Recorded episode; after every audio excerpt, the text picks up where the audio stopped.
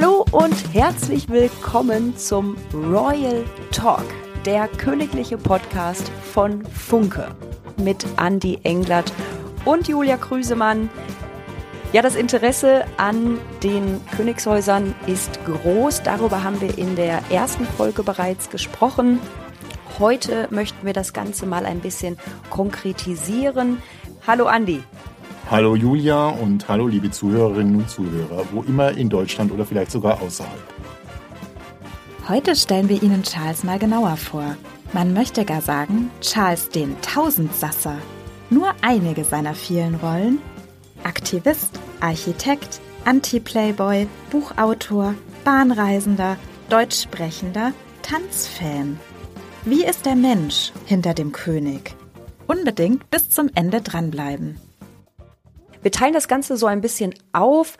Anfangs möchten wir einen Blick werfen auf seinen Besuch gemeinsam mit Camilla in Deutschland und äh, im zweiten Teil unserer Folge werfen wir einen Blick auf die Krönung am 6. Mai und äh, ja, wie da die Vorbereitungen aussehen. Wie klingt das, Andi? Das klingt gut.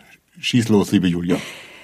Ja, vor wenigen Tagen hat ja König Charles gemeinsam mit Camilla Deutschland besucht. Was mir als erstes aufgefallen ist, er ist mit dem ICE gereist. Also ähm, ich persönlich muss sagen, ich rechne ihm das ganz hoch an, weil das ist ja in Anführungsstrichen alles andere als royal, oder? Wie siehst du das? Ähm, so unroyal ist das gar nicht, denn ein moderner König wie Charles und übrigens auch viele andere Monarchinnen und Monarchen seiner Generation sind natürlich auch immer interessiert an der Infrastruktur anderer Länder. Auch in Großbritannien spielt das Zugnetz eine gewisse Rolle und man will sich natürlich auch immer informieren, wie läuft's woanders, wie gut sind die Züge. Äh, Charles ist auch ein Mensch, der unglaublich aufnahmefähig ist, der an Film interessiert ist. Also da kann man auch davon ausgehen, der schaut auch genau aus dem Zugfenster. Aber vor welchem Hintergrund? Um daraus etwas ableiten zu können für das eigene Land? Charles ist schon ein Mensch, der sich für diese politischen und auch zeitgeschichtlichen Entwicklungen interessiert. Und da ist es sicherlich auch clever, äh, mit dem Zug zu fahren. Abgesehen davon ist natürlich Charles, das wissen wir alle, Nachhaltigkeit wichtig und das ist dann zumindest schon mal ein halbes Zeichen, ähm, dass er da setzt. Ich muss jetzt hier nicht mit der Sondermaschine diese an sich doch kurze Strecke zurücklegen. Jetzt hatte König Charles ja gemeinsam mit Camilla neben diesen kleineren Anliegen ja sicherlich auch ein großes Ziel oder vielleicht sogar viele große Ziele mit seinem Besuch in Deutschland. Was genau hat er hier beabsichtigt? Man darf ja nicht vergessen, die Queen hat ihren letzten offiziellen Staatsbesuch, bevor sie dann das Reisen aufgegeben hat, auch nach Deutschland gemacht. Charles hätte eigentlich erst nach Paris gewollt, da gab es Streiks und gewisse Unruhen. Deswegen hat man dann auf diesen Besuch verzichtet und so wurde es jetzt dann ein Debütbesuch in Deutschland. Geplant war der gekoppelt mit Frankreich und Deutschland. Warum gerade genau diese beiden Länder zum Antrittsbesuch? Hat das was mit der Verbindung zu Europa zu tun, auch gerade jetzt nach dem Brexit? Charles wird sicherlich sehr genau begriffen haben, dass da einen gewissen Handlungsbedarf besteht, auch nach dem Brexit. Das geht sicherlich auch darum, viele Leute in Deutschland waren darüber irritiert, teilweise auch verärgert. Und ich kenne auch eine ganze Menge, die zum Beispiel gerne nach Großbritannien privat gereist sind. Und ich sage mal auch die Leute, die man eigentlich gerne als Tourist im Land hatte, mit einer gewissen Kaufkraft, die jetzt nicht irgendwie äh, randalieren im Pub, sondern eigentlich da viel Geld ausgeben, sich kulturelle Dinge anschauen und so weiter. Andererseits ist das natürlich auch der Ukraine-Konflikt aktuell. Deutschland und Großbritannien sind doch mit die größten Unterstützer der Ukraine im Moment, sowohl finanziell als auch mit militärischen Gütern in Europa zumindest. Gibt es denn nicht auch familiäre Verbindungen nach Deutschland? Charles hat Verwandte in Deutschland auch, die vor allem, die man dort gesehen hat, Hohenlohe, Langenburg, Hessen, Baden, eher aus dem Umfeld seines verstorbenen Vaters, Prinz Philipp, kommen, wenngleich das äh, britische Königshaus Windsor äh, aus dem deutschen Haus Sachsen, Coburg und Gotha hervorgegangen ist. Royales Lexikon. Was bedeutet eigentlich Haus Windsor? Das Königshaus Windsor ist im Grunde genommen eine Erfindung von König George V., der sich im Ersten Weltkrieg gezwungen sah, sich von seinen Vorfahren deutscher Herkunft aus dem Hause Sachsen, Coburg und Gotha zu distanzieren. Kurzerhand änderte er den Namen in Windsor, wie das gleichnamige Schloss, das die royale Familie auch bis heute noch bewohnt. Das halte ich jetzt historisch für eine gewisse Bedeutung, aber Charles versucht schon im Prinzip hier auch ein Zeichen zu setzen, wie es übrigens auch schon Kate und William nach dem Brexit getan haben, mit relativ kurzfristig angesetzten Besuchen in Frankreich, Deutschland und damals auch noch in Polen, wo natürlich sehr viele Arbeitskräfte, von denen man heute weiß, dass sie das Land verlassen haben und dem britischen Markt an allen Ecken und Enden fehlen, hergekommen sind. Man hat dann schon versucht, irgendwo zu zeigen, ja, wir, das Königshaus, müssen politische Entscheidungen akzeptieren, aber wir möchten auf keinen Fall das so verstehen, dass wir uns jetzt zurückziehen aus der europäischen Gemeinschaft und so eine Isolierung oder so eine bewusste Distanz fördern. Das ist eigentlich genau das Gegenteil, was Charles zeigen möchte. Was möchte Charles mit seinem Besuch zeigen? Weil auf seiner Agenda stehen ja beispielsweise Themen aus den Bereichen Umwelt und Nachhaltigkeit. Charles weiß auch, dass natürlich ein bevölkerungsreiches Land, eine wichtige Industrienation wie Deutschland, für ihn auch in der Hinsicht als Verbündeter, sage ich mal, wichtig ist. Wenn wir jetzt mal auf die Anreise speziell gucken, habe ich beobachtet, dass vor Ort das Publikum eher aus jungen Menschen bestand. Wie kommt das? Äh, man kann jetzt sagen, äh, es hat überall immer Schaulustige gegeben. Früher waren das oft Leute, ich sag mal, die tagsüber nichts zu tun hatten oder ältere Menschen, die so einen sentimentalen Geist in Sachen Monarchie empfunden haben. Mittlerweile ist das auch anders. Ähm, man hat das überall gesehen. Die Leute sind natürlich auch neugierig auf Charles. Und Charles ist heute auch ganz anders äh, aufgetreten. Auch Camilla, die haben sehr viele Hände geschüttelt. Ähm, die haben auch ganz bewusst ähm, sich da volksnah gezeigt. Wie genau zeigt sich das, dass die beiden sich volksnah gezeigt haben? Also kann man das an einem konkreten Verhalten festmachen?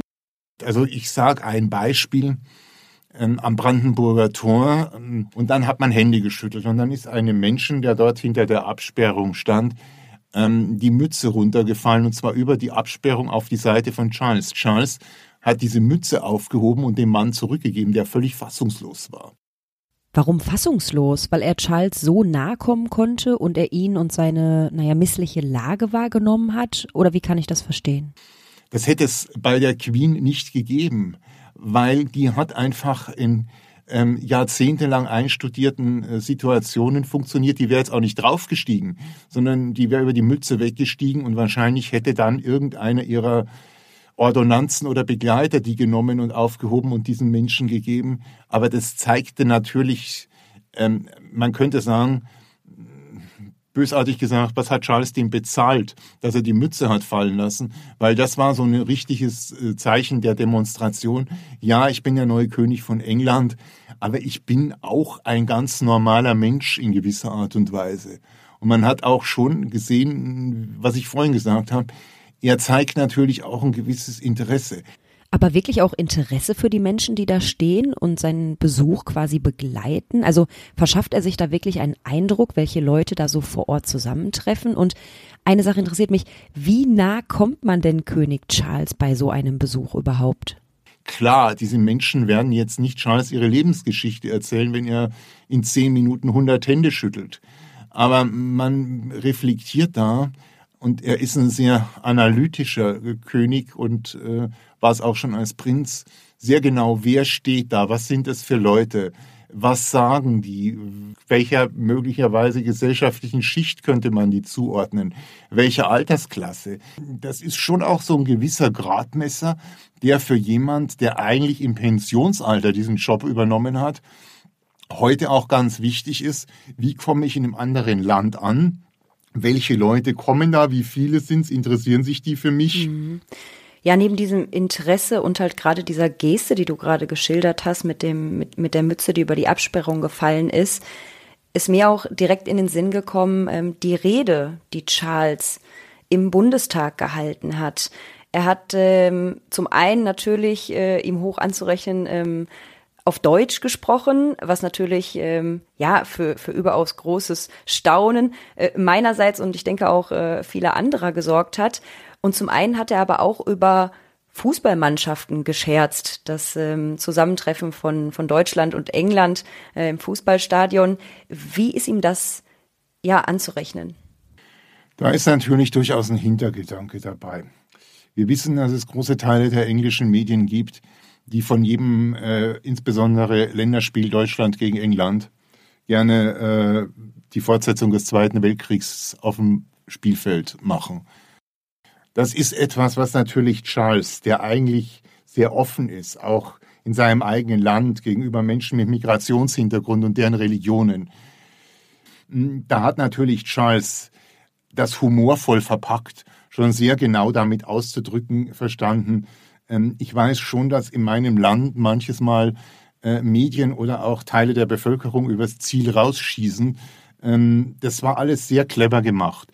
Aber trotzdem ist es doch eine hohe Leistung, solch eine Rede auf Deutsch vorzutragen. Ich meine, wenn erfahrungsgemäß Interessierte auf der ganzen Welt zuschauen, wie kommt es eigentlich, dass Charles sich dazu entschieden hat, die Rede auf Deutsch zu halten? Dass Charles Deutsch kann, war bekannt. Er sprach auch relativ äh, akzentfrei. Das hat eigentlich viele überrascht. Also man weiß, Prinz Philipp sprach fließend Deutsch. Der war ja auch in Deutschland in Internaten gewesen. Die Queen verstand Deutsch, hat sich aber eigentlich weitgehend darum gedrückt, Deutsch zu sprechen. Ähm, das lag auch daran, dass es viele Menschen ihrer Generation gab, dieser Kriegsgeneration in Europa, die sehr wohl Deutsch verstanden haben, zum Beispiel auch in den Niederlanden, die aber immer so getan haben, als würden sie es kein Wort verstehen und sich schon ganz geweigert haben, Deutsch zu sprechen. Das ist in der Generation von Charles auch wieder anders. Muss man da also ein gewisses Kalkül bei Charles unterstellen? Also wie authentisch ist er da? Aber das ist alles sehr clever. Das heißt eigentlich Charles, der natürlich dann auch seine Botschaft über Klimaschutz und diese Dinge in diese Rede mit reingepackt hat ähm, zeigt natürlich schon, ich bin ein Freund Deutschlands. Ähm, ich finde nicht alles gut, was in meinem Land so abläuft. Ähm, ich möchte schon auch das mehr oder weniger, wenn es dann geht, mit einem gewissen Humor und so darstellen. Ähm, aber ich weiß sehr genau eigentlich, ähm, aus welcher Situation man kommt. Man hat dabei gesehen, dieser Mensch lebt total in der Gegenwart. Wie meinst du das? Steigt er da richtig ins aktuelle Geschehen ein, so gedanklich? Der liest nicht nur eine Zeitung oder guckt nicht nur Fernsehen, sondern der versucht das auch zu analysieren. Und es gibt auch noch ein anderes Beispiel. Er durfte sich ja auch Menschen aussuchen, die dann über die Botschaft eingeladen waren. Da war zum Beispiel äh, Mozi Mabuse, die wir aus Let's Dance in Deutschland kennen, die auch in der britischen Version äh, vertreten ist persönlich man weiß, dass das eine Sendung ist, die Camilla sehr gern anschaut. Und ähm, die wurde also wirklich auf persönlichen Wunsch von Charles dorthin eingeladen. Das zeigt natürlich auch eines, das hat er übrigens mit der Queen gemeinsam. Ähm, das ist ein Königshaus, das guckt Fernsehen. Jetzt nicht, weil es irgendwie sich so zu Tode langweilt, sondern weil man schon auch so ein bisschen versucht, ähm, die Entwicklung und die Stimmung im Lande und äh, was bewegt die Menschen und was unterhält die Menschen und so aufzunehmen.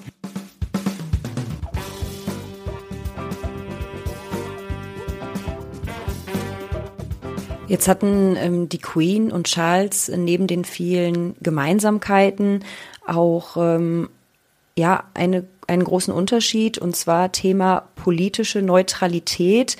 Die Queen hat sich da eher zurückgehalten, König Charles jetzt geht da mehr aufs Gas, wenn ich das mal so vorsichtig sagen kann. Ja, positioniert sich zu politischen Themen von größerer Tragweite wie dem Ukraine-Konflikt. Das ist natürlich ein politisches Statement, das Charles da abgibt. Es gibt in Deutschland äh, ja auch unterschiedliche Tendenzen. Die einen sagen, noch mehr unterstützen, die anderen sagen, geht uns nichts an, das ist ein regionaler Konflikt. Solche Tendenzen hast du in Großbritannien genauso. Jetzt stelle ich mir die Frage, wie wichtig ist da politische Neutralität und wie wichtig ist es, dass Charles da jetzt drüber spricht? Charles vermeidet einfach, ich sag mal, auf Tagespolitik einzugehen und das tun die meisten Royals in Europa und das auch gut so. Dennoch unterscheidet sich Charles aber deutlich von seiner Mutter Queen Elizabeth, die ja schon eigentlich mehr durch ihr Schweigen aufgefallen ist. Oder gab es vielleicht Momente in der Rückschau, wo sie einmal hat Taten mehr als Worte sprechen lassen? Bei der Queen wäre es sicherlich besser gewesen. Sie hätte manches Mal in solchen Fragen etwas mehr, vielleicht auch durchaus verklausuliert, Position bezogen. Die Queen war sehr stolz, dass Großbritannien und Deutschland irgendwann mal in der EEG, später EU zusammen gelandet sind. Die Queen hat weniger in wirtschaftlichen Fragen gedacht, aber die hat den ganzen Zweiten Weltkrieg miterlebt. Und äh, das war für sie wie für Millionen Menschen ihrer Generation in ganz Europa das Trauma ihres Lebens. Und sie fand das eigentlich toll, ähm, dass, äh, dass die jetzt alle irgendwie äh, militärisch in der NATO auf einer Linie lagen und auch noch sozusagen politisch so eine, so eine Klammer hatten.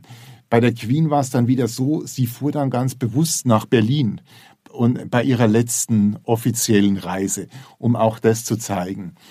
Ähm, da musste man halt sehr viel zwischen den Zeilen lesen. Zeigt sich da bei Charles auch einfach ein anderer Charakter? Also hat er einfach dieses Bedürfnis, sich einzubringen? Der hat natürlich gesagt, ich muss mich wo einmischen. Und das hat er ja frühzeitig getan. Jetzt hat Charles das wahnsinnige Glück gehabt, dass er sich eingemischt hat in Dingen, wo es hinterher fast alles richtig war. Inwiefern alles richtig gemacht? Hast du da vielleicht Beispiele? Er ist als junger Mann zu einem Architektenkongress gegangen. Da hat man in Großbritannien auch so eine Tendenz gehabt, schlecht verarbeitete Hochhäuser la DDR-Plattenbau irgendwo hinzuknallen. Ähm, sowas es heute noch. Man sieht es in zahlreichen Krimis, Gangs of London und sowas. Und, und meistens ist das baulich in schlechtem Zustand und viele von denen gelten auch als, als soziale Problemzonen. Und dann ist er hingegangen und hat also selbst ein Team von vorwiegend jüngeren Städteplanern, Architekten und so weiter zusammengesetzt. Und da wurde auch eine Siedlung raus realisiert, ein Mustersiedlungsprojekt, wie es Prinz Charles und seine Leute ähm, für ideal halten. Poundbury ist heute ein Lehrstoff in äh, praktisch weltweit, wenn es um Architektur und Städteplanung geht und du das studierst. Architektur ist Charles also wichtig. Umwelt- und Klimaschutz oder weiter gefasst noch Nachhaltigkeit treibt er ja auch voran. Was bezweckt er mit diesem Engagement eigentlich? In Dingen wie, ich sag mal, Umweltschutz, nachhaltige Ernährung, ähm, in äh, Klimaschutz, da hat er sich ja ganz deutlich rausgelegt.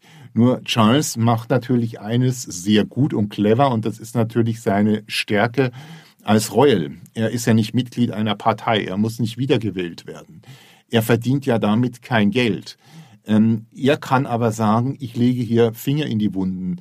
Ich finde, wir müssen darüber nachdenken, wir müssen Lösungen erarbeiten und er bietet die ja auch immer selber an. Charles ist also auch immer an einer Lösung orientiert und möchte sich für ihn relevante Themenfelder positionieren. Aber woher genau kommt das? Denn von der Queen scheint er das ja nicht zu haben. Sein Vater Philipp, das wissen viele auch nicht, hat also als erster in den 50er Jahren so Stiftungen eingerichtet, die auch wirklich dahin gingen, ich sag's mal, wo es weh tut. Man hat sich also um Jugendliche gekümmert, die wenig Perspektive hatten die irgendwie zu fördern mit, ich sag mal, Antiaggressionsprogrammen, mit Ausbildungsprogrammen und so weiter und so fort. Er war halt nur sozusagen der Mann an der Seite der Queen, aber der hat durchaus auch sich schon eingemischt und Akzente gesetzt. Zeigt sich dabei Charles auch Engagement? Ähm, das hat er auch getan und er kann auch heute was nachweisen. Inwieweit nachweisen? Also welche Projekte hat denn Charles bislang so realisiert und begleitet? Er hat ja auch in Schottland, in Wales Projekte, wo zum Beispiel dann jüngere Menschen auch ganz bewusst auf heute würde man sagen sehr nachhaltige äh, Handwerksberufe vorbereitet werden oder da ausgebildet werden, die es in der, in der britischen Geschichte gibt, die es auch zur Erhaltung des Landschaftsbilds braucht. Zum Beispiel, wie man die oft jahrhundertealten Steinmauern im Westen und Süden von Großbritannien. Das sind Projekte, die Charles irgendwo fördert und wo er auch wirklich auch als Arbeitgeber teilweise tätig ist. Arbeitgeber Charles. Da kann man jetzt auch nicht sagen, das ist einer, der jetzt hingeht und sagt, hm, ich, ich spinne jetzt mal, heute spreche ich in Deutschland, da ist der Klimaschutz äh, wichtig und äh, ich gehe davon aus, ich treffe im Bundestag die Stimmung. Das ist jetzt nicht ein Mensch, der anderen nach dem Mund spricht äh, in, im Sinne seines Gastlandes. Die Queen mag unglaublich beliebt gewesen sein. Ein politisches Schwergewicht war sie ihr ganzes Leben nicht, weder national noch international. Und das hat Charles meines Erachtens geändert.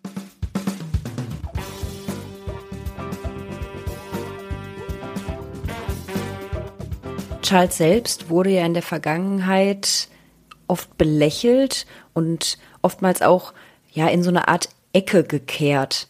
Wie ist er eigentlich ins Amt gestartet? Gerade nach so einer großen Vorgängerin wie der Queen, die ja allerseits beliebt war. Charles hat, glaube ich, in seinem gar nicht mal so kurzen Leben bisher eines gelernt. Charles war nicht der König der Herzen. Charles war jung in einer Zeit, in den 70er Jahren, wo in Großbritannien wie auch international ähm, gerade das britische Königshaus eher als so eine Art Panoptikum betrachtet worden ist. Es hat nicht mehr in die Zeitgeschmack gepasst, man hat sich lustig gemacht. Lustig gemacht über Charles oder inwiefern? Äh, es gab unzählige Karikaturen, der mit den großen Ohren und bei Spitting Image gab es solche Figuren. Und äh, Charles ist jetzt nicht unbedingt jemand, der gewohnt war, auf einer Woge der Begeisterung von der Öffentlichkeit getragen zu werden. Und er hat auch, glaube ich, sehr genau antizipiert, dass er als es damals diesen Hype gab um die Hochzeit mit Diana, vor allem die Menschen zwei Sachen begeistert haben. Erstens mal, dass es eine königliche Hochzeit war und zweitens die Braut. Charles ist natürlich jemand, dem die Herzen nicht zugeflogen sind, sondern der gelernt hat zu arbeiten. Er hat natürlich irgendwie diese Zeit genutzt, was auch sehr clever war, Bücher zu schreiben, sich auch mit denkenden Menschen zusammenzusetzen. Welche Personen hat Charles denn so um sich? Und ich sage mal zum Beispiel, ähm, der doch weltbekannte, hervorragende Naturfilmer Sir David Attenborough. Das ist sicherlich jetzt ein Mensch, der nicht politisch ein Antimonarchist ist. Aber das ist jetzt auch nicht jemand, der äh, nur die Hacken zusammenschlägt und jemanden hofiert, weil derjenige König ist oder Kronprinz. Ähm, er hat schon auch bewusst solche Kontakte gesucht oder auch, ähm, man weiß, dass er mit dem Herausgeber des, ähm, ich sag mal, äh, am Kiosk nicht unbedingt auffälligen Platz, The Ecologist, also für den ökologischen Fortschritt und das weniger eigentlich äh, wo verhänge ich ein Tempolimit und wo mache ich einen Fahrradweg größer, sondern eigentlich, wie gestalte ich die Zukunft dieser Erde? Was gibt es da für, für Perspektiven auch unter Hinzuziehung wissenschaftlicher Neuheiten? Also war Charles eigentlich immer schon visionär und vernünftig, schon als Kronprinz oder wie genau würdest du das beschreiben? Er hatte die Wahl, werde ich jetzt zu einem Playboy, der irgendwann das Verfallsdatum überschritten hat und eigentlich dann mehr oder weniger nur noch eine Klatschspaltenfigur ist? Oder nützt sich die Zeit? Und er hat sie genützt und das muss man sagen, hat sich auch ausgezahlt. Er hat jetzt aber auch dann so einige politische Entscheidungen durchgezogen, wie zum Beispiel zu sagen, also wir fahren mal die, den Pomp-Faktor bei der Krönung ein ganzes Stück runter. Ähm, der auch gesagt hat, es tut mir leid, aber ich werde mich von den Mitarbeiterinnen und Mitarbeitern trennen, die ausschließlich die Aufgabe hatten, sich um meine Mutter zu kümmern. So nach dem Motto, manches Mal setze ich jetzt gleich ein Zeichen, bevor ich jahrzehntelang, wenn er denn so lange lebt, hören muss, ja, und jetzt sitzen da 100 Leute rum, die irgendwie mehr oder weniger äh, auch über Steuergelder mitbezahlt werden, die eigentlich nichts mehr zu tun haben. Wenn jetzt der Prompt heruntergefahren wird, so wie du es gerade gesagt hast, was bedeutet das eigentlich in einem Königshaus? Da hat natürlich Charles das Glück gehabt, dass die seriöse Presse Fragen haben, die die Menschen persönlich betreffen und mehr beschäftigen, als hat jetzt Charles heute nur zwei Termine gemacht, hatte er eine grüne Krawatte an bei einer Veranstaltung, wo man besser eine blaue getragen hätte. Das hätte so in Zeiten, wo die Welt in Ordnung ist, der Wohlstand hoch ist, die Inflation nicht vorhanden, Frieden auf Erden herrscht, da hätte es Charles persönlich wahrscheinlich schwerer gehabt, weil sich alle auf ihn gestürzt hätten, weil eigentlich ansonsten alles in Ordnung gewesen ist. Auf der Krönung, da ist ja alles ein bisschen sehr pompöser, es wird mehr aufgefahren, es herrscht natürlich auch ein großes äh, öffentliches Interesse Wo wird da eingespart? Jetzt hat Charles gesagt, nein, wir internationale Gäste, ja, auch ganz bewusst. Ist da jetzt so ein Schaulaufen des Hochadels an diesem Tag zu erwarten? Man hat sich auch bewerben können als in Anführungszeichen ganz normaler Mensch. Man versucht auch ähm, die doch heute stärker vertretenen äh, Bevölkerungsgruppen mit Migrationshintergrund in Großbritannien und auch die Vertreter ihrer Religionen, Hinduismus zum Beispiel, ganz stark einzubeziehen und auch zum Beispiel Leute, die für die Gemeinschaft was getan haben. Also es gibt sehr viele ehrenamtliche Organisationen in Großbritannien, Menschen, die sich teilweise jahrzehntelang unentgeltlich dort engagiert haben. Das ist so ein typisches Zeichen. Das heißt, dass Charles die Gästeliste nach ganz anderen Gesichtspunkten auswählt und ihm scheinbar das Thema Diversität sehr wichtig ist und er selbst halt weniger Wert legt auf diesen großen Pomp, wo er ja dann einspart. Aber man hat auch gemerkt, dass sofort, wie Charles sagte, ich fahre runter, gab es natürlich auch äh, gewisse Aufschreie, wo zum Beispiel dann die Tourismusindustrie gesagt hat, Moment mal, ähm, so etwas ist für uns so eine tolle, unbezahlte Werbezeit in Fernsehanstalten und im Internet weltweit zu zeigen, wie schön London und seine Traditionen sind. Ähm, da hat man dann auch schon gemerkt, da hört der Charles dann auch hin und da entscheidet er auch nicht alleine und ich denke, da hat man sich sehr genau beraten. Ähm, das ist, glaube ich, heute auch anders. Der berät sich schon auch mit Menschen, die an führenden Positionen irgendwo im öffentlichen Leben stehen und auch vielleicht unterschiedliche Ansichten haben. Und äh, es scheint so zu sein, dass er jetzt eigentlich so eine Lösung schon mal erarbeitet hat, die alle zufriedenstellt. Man äh, spart ein bisschen ein, aber man fährt jetzt auch nicht so runter, dass man irgendwie die ganze Tradition wegkehrt. Jetzt hat er ja, wie du es gesagt hast, ähm, Berater, die ihn auch im Hinblick auf die Krönung am 6. Mai ähm, ja in jeglichen Sachen wie Gästeliste, Sitzplätze und so weiter ähm, beraten. Thema Sitzplätze. Ähm, wir selbst sehen das im Fernsehen. Ähm, es gibt diesen langen Gang, es gibt den Haupteingang, den Nebeneingang, es gibt die erste Reihe. Ähm, wer entscheidet eigentlich, wer da durch den Haupteingang geht oder wer in der ersten Reihe steht und somit halt, ja, gesehen wird? Den Sitzplan macht Prinz Charles nicht selber. Da gibt es ein gewisses Protokoll. Royales Lexikon. Was bedeutet eigentlich das Protokoll? Im Zusammentreffen mit den Royals kommt man um das sogenannte Protokoll eigentlich gar nicht herum. Denn es gibt für nahezu jede Gelegenheit festgeschriebene Regeln. Beispielsweise, welche Garderobe zu wählen ist, wer wann wie wen zuerst zu begrüßen hat oder auch wie royale Anlässe genau abzulaufen haben. So, dann gibt es natürlich die äh, Sachen, dass immer in den ersten Reihen Familienmitglieder äh, normalerweise vorhanden sein werden und, und die besetzen. Und das ist auch der Fall. Wer sind denn die Gäste zur Krönung von Charles? Wen man einlädt aus anderen Ländern. Wo es andere Monarchen gibt, ist das klar. Man wird sicherlich, denke ich, den deutschen Bundespräsidenten einladen.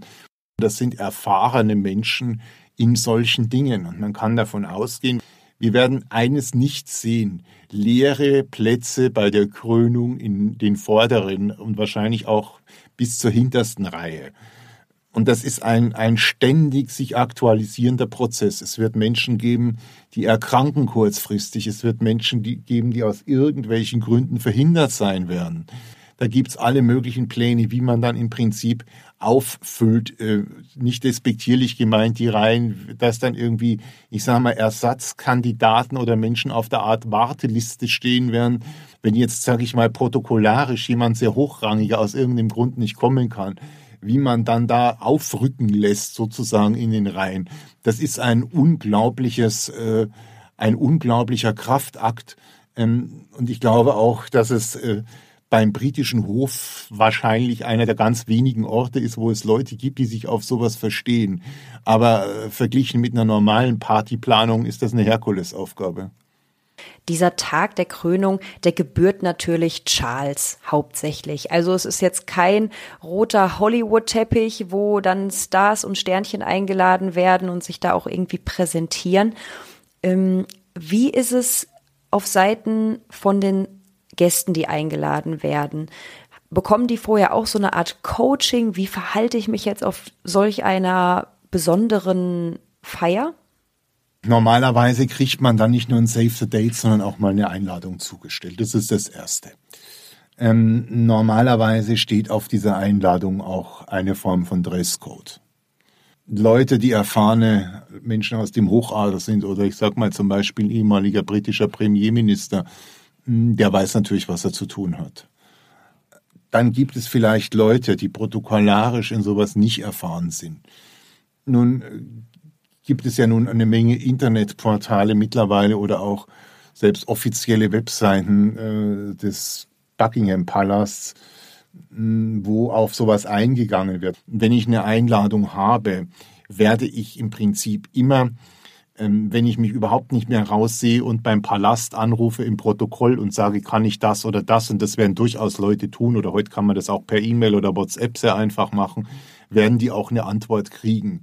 Ähm, und außerdem, Charles hat bei anderen Teilnehmern der Krönung äh, gesagt, so nach dem Motto, ähm, der normale Dresscode reicht. Es muss jetzt hier nicht, ich sage es jetzt mal flapsig, nicht irgendwie so eine große Maskeninszenierung sein. Er wird sich weitgehend äh, daran halten, was ein König äh, bei sowas zu tragen hat. Da geht es ja dann auch mal um die Krone, die er sonst eigentlich nie aufhat, außer zur Parlamentseröffnung. Ähm, man weiß auch, dass zum Beispiel für Camilla die äh, Krone von Queen Mary, also der Urgroßmutter von Charles da sozusagen angepasst wird. Man möchte da auch jetzt ganz bewusst nicht Millionen für eine neue Krone für Queen Consort und sowas ausgeben. Man zeigt schon, ja, wir liefern die Tradition, aber man muss auch manches äh, sozusagen dem Zeitgeist und dessen Anforderungen in Folgen streichen.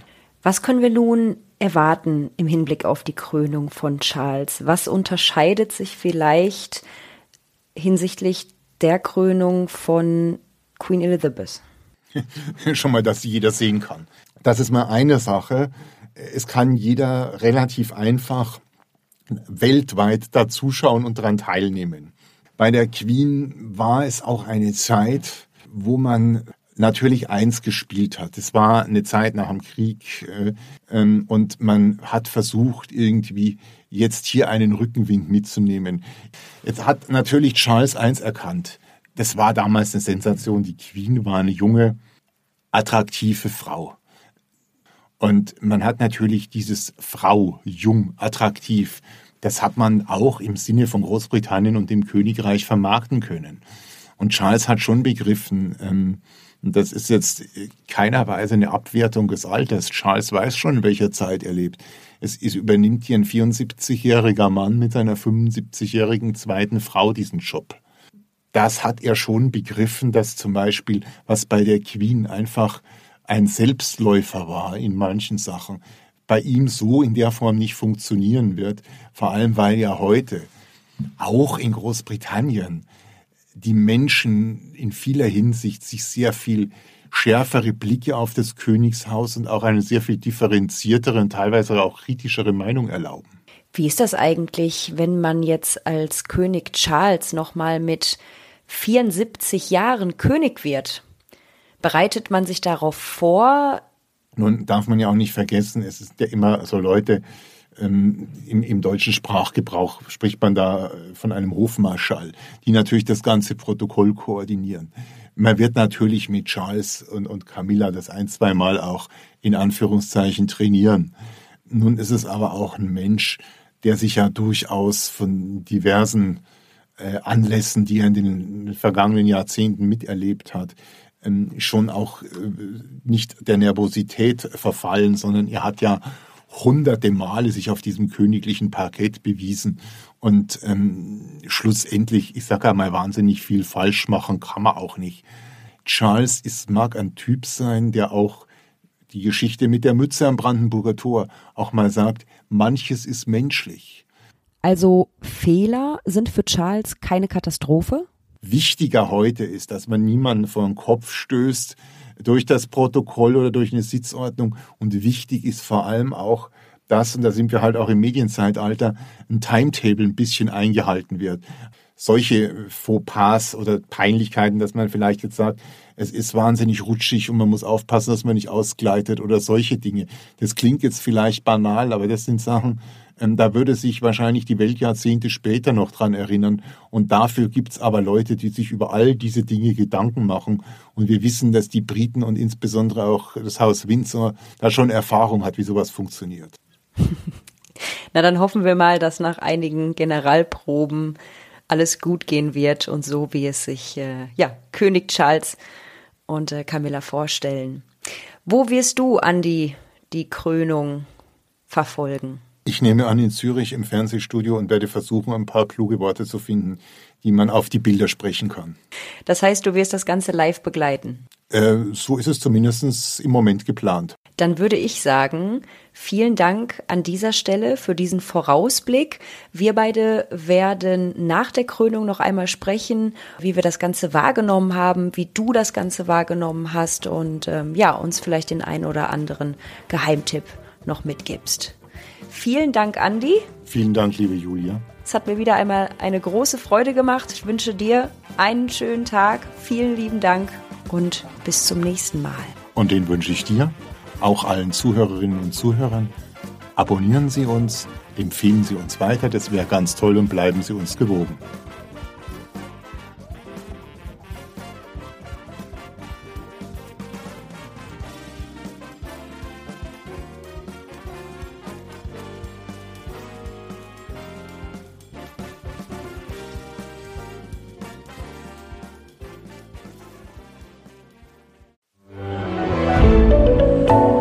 Podcast von Funke.